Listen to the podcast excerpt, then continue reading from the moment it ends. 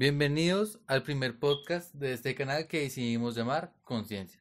Tal vez no sé muy bien cómo introducir a esta charla, pero lo que sí estoy seguro es que muchas personas en este momento están haciendo cosas que no les están dando felicidad, que así les esté pagando dinero, no les está llevando completamente y eso puede ser causado por una falta de propósito en nuestras vidas. Y lo que queremos con este tipo de charlas es simplemente darles un camino, una pequeña guía de cómo conseguir su sueño más grande y cumplir todos sus deseos. Por lo general, nuestros deseos tienen que ver con cambiar algo en nuestra realidad.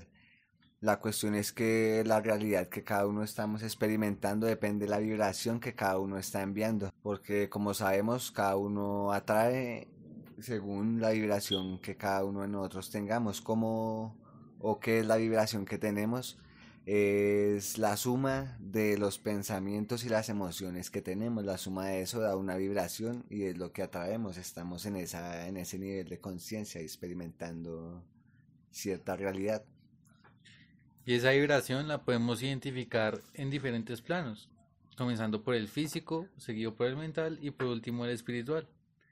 Y esto es lo que crea la realidad que cada uno está viviendo tener equilibrado estos tres planos es lo que nos hace que nuestra vida se acerque a lo que queremos en realidad en nuestros deseos más profundos. Es correcto. Cada uno de nosotros conectamos con la vibración que queremos atraer. El que quiere atraer abundancia con sus pensamientos, mantiene en su mente los pensamientos, siente como si tuviera la abundancia y así mismo la atrae. La cuestión es las circunstancias externas las circunstancias externas o lo que llamamos realidad, lo que queremos cambiar, solo puede ser cambiado si empezamos a hacer un trabajo interior, un cambio interior, si empezamos de adentro hacia afuera. Entonces, cada persona individualmente está situada en diferentes grados de conciencia, que es el que nos hace identificar cada uno de los acontecimientos y poder ubicarlo en, diferentes planos, si fuera en el físico, en el mental o el espiritual por lo general la mayoría de la población está ubicada en el plano físico únicamente, ¿no? Cree que lo único que es real es lo que podemos ver, tocar y oler y gustar. Eh, si la cuestión es que la realidad que la mayoría de las personas cree que, que es la realidad es lo físico, cuando lo físico es la ilusión, es el maya, que llaman. Eh, la ilusión de la mente, de lo que es eterno y la realidad es que todo lo todo lo que no es el todo es una ilusión. Entonces lo físico es creado por el nivel mental, ¿es correcto? Es correcto, así como el nivel mental es creado por lo espiritual, por el todo, por lo máximo de lo máximo, lo superior. Ok, entonces por eso hay diferentes personas que tienen algunas incapacidades, digamos los daltónicos. Su mente les muestra un mundo físico totalmente diferente a lo que una persona con capacidades entre comillas normales eh, podría experimentar, ¿no? Claro, así como cada persona tiene un cuerpo físico, tiene una mente y tiene un espíritu, entonces todas las personas tienen estos tres elementos, pero que los hace diferentes ya es la suma de estos tres elementos, que en realidad se corresponden, son uno solo, son los mismos en naturaleza, pero difieren en grado.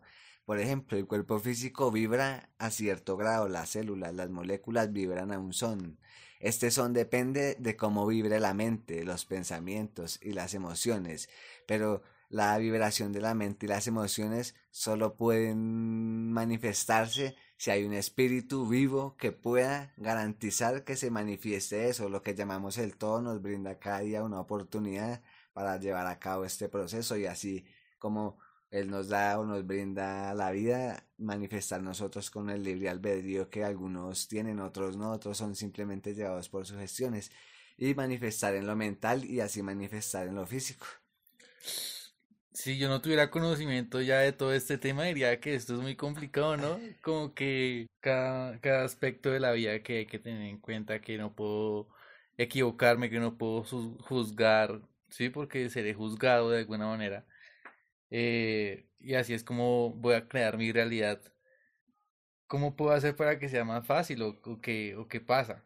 Sí, hay veces la gente se aburre de esos temas, pero porque no sabe cómo aplicarlos en la vida. Ahí ya entramos a lo que es el desarrollo interno.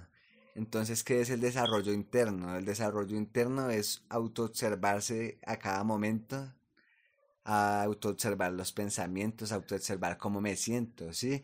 Y reconocer cómo se está sintiendo. Obviamente una persona dice, listo, tiene que reconocer que hay dos polos siempre, el positivo y el negativo. Esa es una ley universal, la ley de polaridad, que dice que las cosas tienen una sola naturaleza, pero son divididas en dos grados. Por ejemplo, en lo físico vemos lo positivo y lo negativo, alto, bajo, adentro, afuera. Lo frío y lo caliente. Lo frío y lo caliente, exacto. En lo mental ya vemos lo mismo, pero ya con emociones. Entonces el amor tiene su contraparte que es el odio, valentía con cobardía, ¿sí? Cada una de estas emociones se corresponden para así poder mantener un equilibrio. Sin una no existiría la otra. Sin el amor no podría uno reconocer el odio y sin el odio no podría la persona reconocer el amor. La dualidad. O sea, existe, debe haber un equilibrio. Exacto, siempre tiene que haber dos polos para poder mantener un equilibrio. Ok. ¿Y qué pasa? Yo creo que la mayoría del tiempo somos inconscientes, ¿no? Hablamos de ese tema, ahorita lo estamos teniendo en cuenta, pero después ¿Cómo lo aplicamos? Es correcto, ya entramos a ver primero dos cosas, conscientes e inconscientes, o consciente e inconsciente.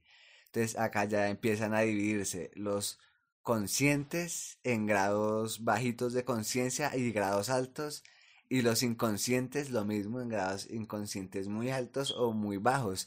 Entonces ya vemos ahí los grados de conciencia. ¿Cómo vamos a diferenciar estos grados de conciencia? Lo diferenciamos con la modalidad en que la persona lleva su vida, ¿sí? en cómo está programado, porque en sí la mayoría de seres humanos estamos programados, no manifestamos un libre albedrío verdadero. El libre albedrío verdadero que creemos que tenemos es una ilusión, estamos llevados por sugestiones por lo general. Entonces al estar guiados por sugestiones, somos inconscientes totalmente, ¿no? ¿Qué pasa y qué generamos cuando somos conscientes?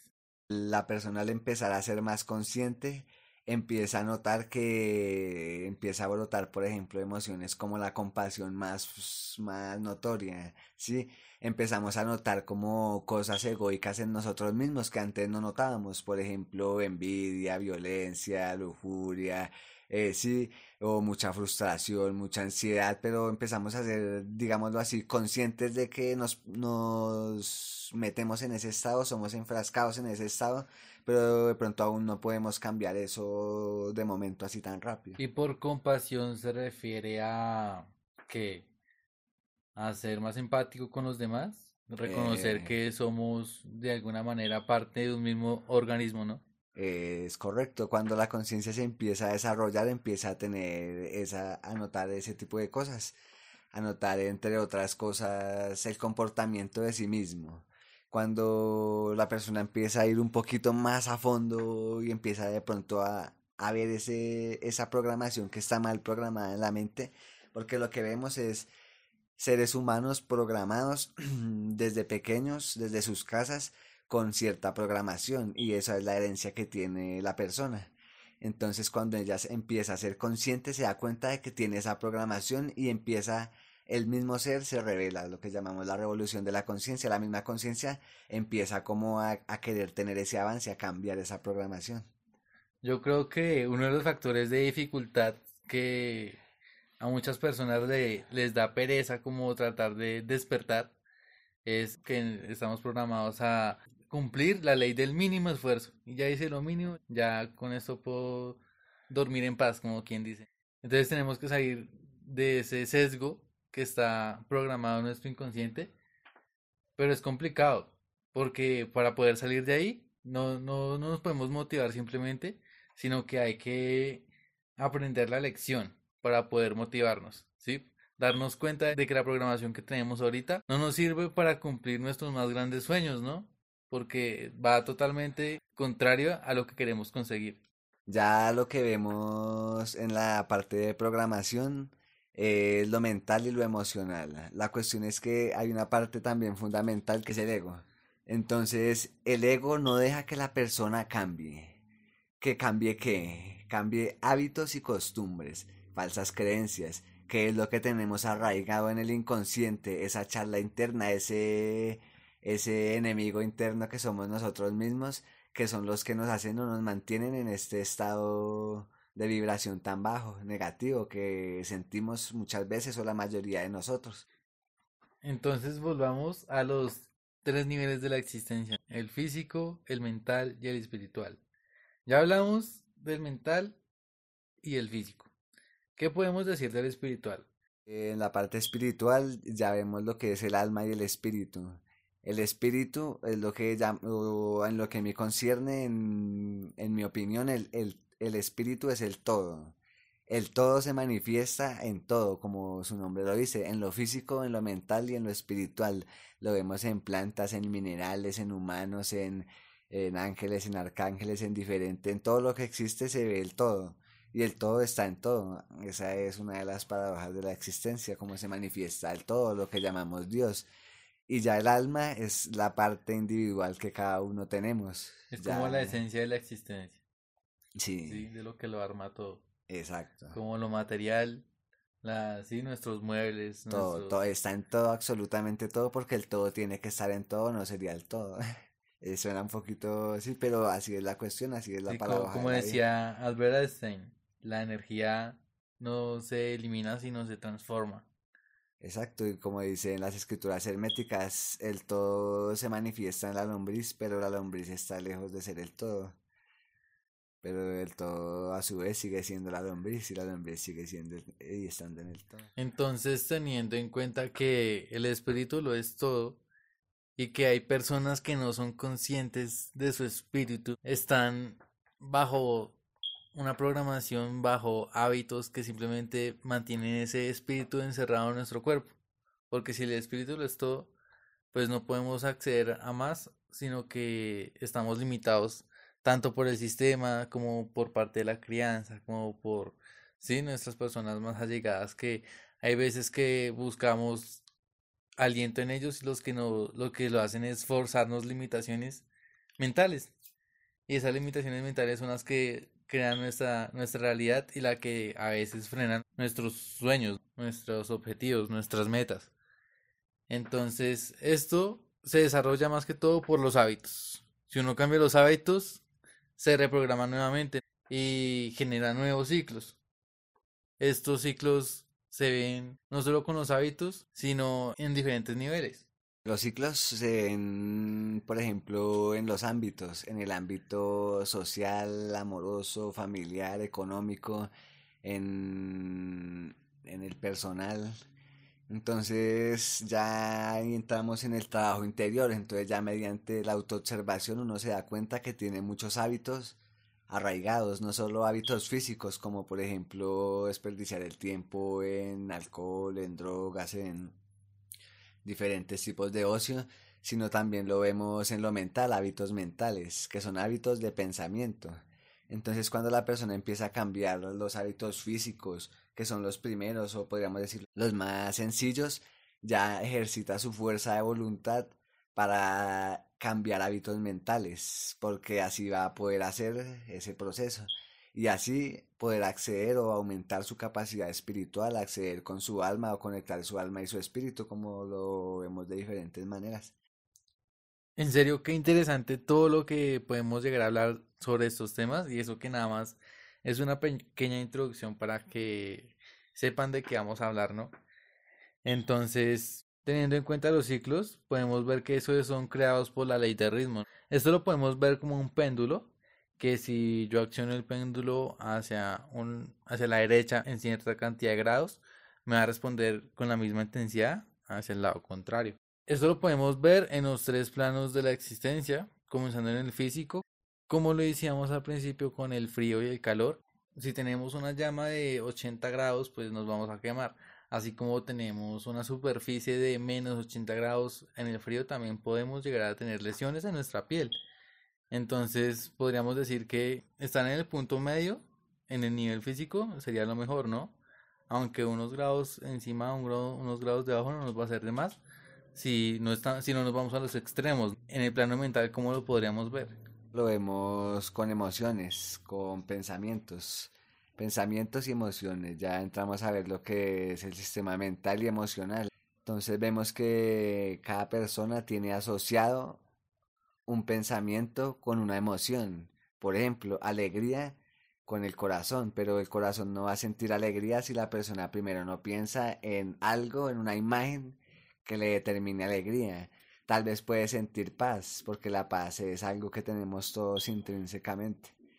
Pero lo que ya vemos con extremos como alegría y tristeza o amor y odio o si los diferentes grados positivos y negativos cada uno con sus extremos. Sí, lo que pasa es que mm, cada persona crea su realidad dependiendo de la cantidad de pensamientos que mantenga en su mente. ¿Por qué? Porque así va a desatar esos impulsos de la emoción. Entonces decimos que la mente conecta con el corazón, que no van por separado, que trabajan mejor las dos juntas. Pero como hace cada persona para que las dos trabajen en sincronía, tiene que mejorar hábitos, hábitos físicos y de pensamiento. Entonces en el plano mental vemos que manifestamos, por ejemplo, el amor y el odio, que son iguales en naturaleza y difieren en grados. Nos situaremos en la mitad, por ejemplo, podemos decir que en la mitad, hacia la izquierda, bien hacia la izquierda, vemos el polo negativo, que es el odio. Y nos volvemos a situar en el medio y hacia la derecha, en el fondo, el fondo, vemos el polo positivo, que es el amor. Según la ley, los dos son lo mismo, idénticos en naturaleza, pero difieren en grados. ¿Qué me determina estos grados? Por ejemplo, me explica la ley que así como yo experimento 5 o 10 grados de feliz de amor, asimismo voy a tender a experimentar 10 grados de odio. La ley del ritmo me explica cómo funciona el péndulo de la vida. Cómo, así como tengo que volver a sentir 10 de odio, Asimismo voy a volver a, manifestar 10 de amor para poder yo obtener algo, tengo que pagar con algo. Y en el plano espiritual ya entramos a ver un poco algunas cosas un poco más complejas, entonces yo creo que dejamos ese tema para después. Ok, perfecto. Entonces ya dejamos esta pequeña introducción. En el próximo podcast vamos a retomar un poco más de esos temas, un poco más a detalle. Y Espero que a la audiencia que nos haya escuchado, estas palabras les haya dado mucho valor, tal vez se hayan sentido identificados. Y si se han sentido identificados, ¿por qué no? Regálenos un me gusta y suscríbanse para estar pendientes de las próximas charlas que estaremos haciendo, tal vez con más experiencia, pero por algo se empieza. Entonces, espero que tengan una excelente semana, un excelente mes y que cumplan sus sueños que los límites simplemente son mentales y estos límites los podemos cambiar. Así que nos veremos en la próxima.